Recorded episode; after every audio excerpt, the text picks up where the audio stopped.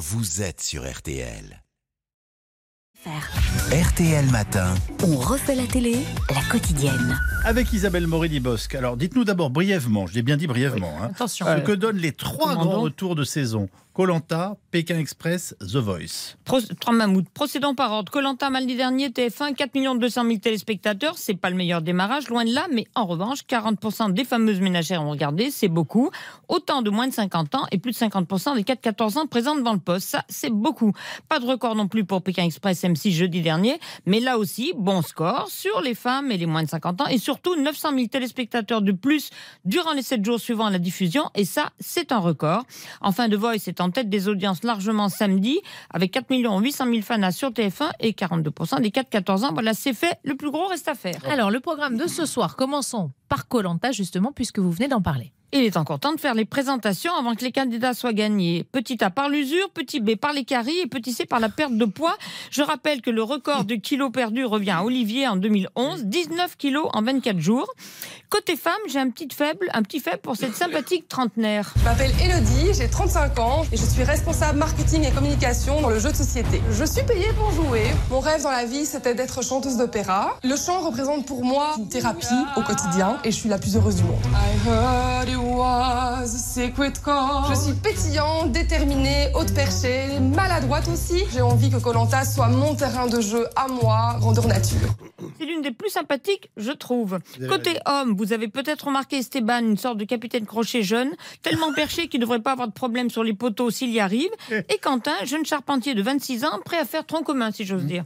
Je m'appelle Esteban, j'ai tout juste euh, 40 ans. J'exerce mon activité de responsable de magasin et en parallèle démonstrateur sur les foires et les marchés. Pour être un bon démonstrateur, il faut être tchatcheur et stratège. Je pourrais vendre du sable dans le désert. Passionné depuis peu par l'hypnose. Si j'arrive pas à vendre euh, mon idée aux autres, je vais pouvoir les hypnotiser pour arriver à mes fins. C'est bien. Je m'appelle Quentin, j'habite dans l'est de la France et je suis charpentier. À 16 ans, j'ai commencé à travailler. J'ai pris mon appartement à 17 ans. J'ai acheté quand j'avais presque 19 ans et j'ai été papa à 23 ans. À 19 ans, j'ai eu un accident de moto, dans le coma pendant deux semaines. En 2020, j'ai été victime d'une agression. Pendant que je déposais ma fiche chez la nourrice, un fou m'a planté un cutter dans le bas-ventre. Je suis un survivant. Il était Voilà. temps de faire Colanta. Il, il- il est, il est sympathique aussi, oui, il est bien armé. Et je vous refais écouter mon petit préféré, Gilles, jeune maraîcher qui s'entraîne à rester debout sur ce poteau planté dans son étable, souvenez-vous. J'aime bien surprendre. On m'attend pas forcément sur les poteaux, mais j'y serai. Et, et, et, bouge pas le poteau. Mais moi. Et surtout, salut les poteaux. Alors, côté film, on, Ah, signale, drôle. oui, on signale Bruce Willis dans Red 2 sur M6 et Clint Eastwood dans Les Proies sur C8. Alors, Les Proies, un sous-officier nordiste victime des jeunes femmes d'un pensionnat durant la guerre de sécession, c'est un film absolument terrifiant, hein, d'accord. Laurent Oui. Mais dans Don ce domaine, le plus banal, absolument, le plus banalement terrifiant, c'est le doc d'Arte sobrement intitulé 1942, l'année où la Seconde Guerre mondiale devient vraiment mondiale avec l'entrée en guerre des Japonais et donc des Américains. Et cette année est racontée de janvier à décembre par des particuliers très peu particuliers. Mmh. La mère américaine dont les cinq fils euh, d'origine irlandaise bagarrés alcooliques s'engagent, devenant des héros, photographiés partout. La jeune ménagère allemande ayant épousé un nazi contre l'habit de son père et qui, après avoir fait des quatre petits blonds ariens, ben, trompe son ennui en trompant aussi son mari. La terrifiante Lena Heydrich femme du bras armé d'Hitler, la russe qui veut bouffer du boche, la teutonne obsédée par la pureté de la race, le tchèque haïssant ses nazis qui les ont envahis, le polonais juif contraint d'enterrer ses camarades, ou encore bah, les américains qui, sortant de la de dépression à tous les sens du terme, voient l'entrée en guerre des États-Unis comme une bénédiction, la preuve. J'ai trouvé un job dans une usine de munitions. Ma mère et ma sœur travaillent avec moi. On se fait 32 dollars par semaine. Un vrai miracle. On a enfin de l'argent pour payer le loyer et de quoi manger. On peut même s'acheter des chaussures et une robe. L'autre jour, dans l'autobus, une femme nous a dit qu'elle espérait que la guerre continue pour qu'elle puisse finir de payer son frigo. Un vieux monsieur qui écoutait lui a donné un coup de parapluie sur la tête. Dans notre usine, on rigole, tellement contente d'avoir du travail.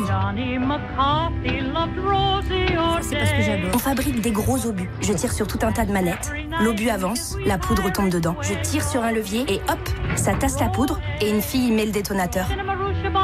On ajoute de la peinture rouge sur le bout des obus de la DCA. Je fais ça toute la journée. Dans la poudre de chargement, il y a du tétryl. Il se dégage de ces vapeurs. Comme si on respirait du détachant. Ça brûle le nez et la gorge. On a du mal à respirer. Quand on sort, on est tout orange. Cette guerre nous change la vie. Oui, C'est bizarre aussi. cette voix quand Et même. elles sont heureuses. Mais oui, parce que c'est- ce sont des récits de particuliers, et donc bon, il y a une voix qui les lit. C'est pas ça le pire. Mon seul bémol, c'est en fait le récit fil conducteur, avec des phrases pontifiantes, genre la guerre est un infanticide. Oui, c'est aussi un vieillaricide, un soldaticide, un féminicide, donc voilà. Mais c'est très bien lu par Anna Mouglalis, même. Allez, c'est un petit peu pontifiant, mais, mais le, le doc est formidable. Les images sont sidérantes. Moi, je veux bien euh, pontifier un peu avec Madame Oglais.